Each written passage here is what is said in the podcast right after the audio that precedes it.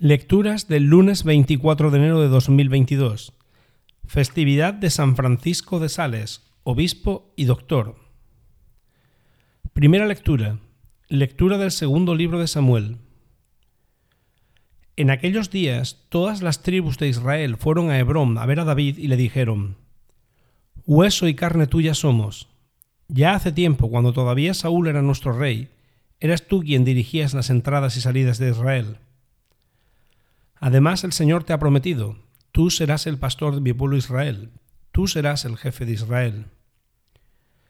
Todos los ancianos de Israel fueron a Hebrón a ver al rey, y el rey David hizo con ellos un pacto en Hebrón, en presencia del Señor, y ellos ungieron a David como rey de Israel. Tenía treinta años cuando empezó a reinar, y reinó cuarenta años.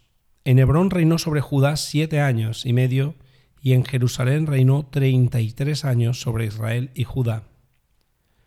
El rey y sus hombres marcharon sobre Jerusalén contra los jebuseos que habitaban el país.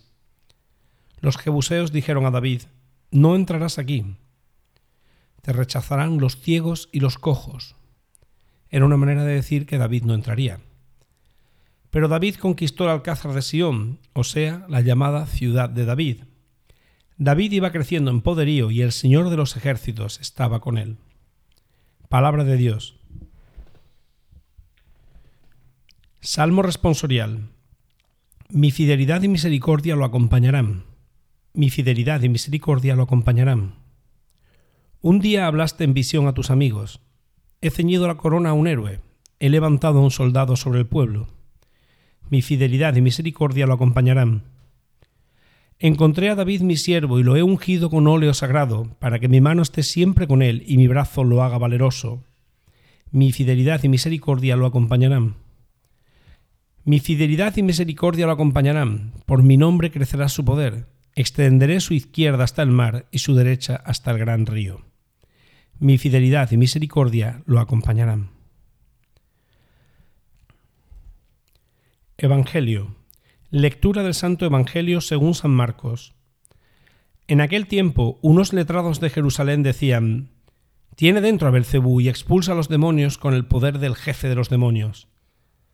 Él los invitó a acercarse y les puso estas comparaciones. ¿Cómo va a echar Satanás a Satanás? Un reino en guerra civil no puede subsistir. Una familia dividida no puede subsistir. Si Satanás se revela contra sí mismo para hacerse la guerra, no puede subsistir, está perdido.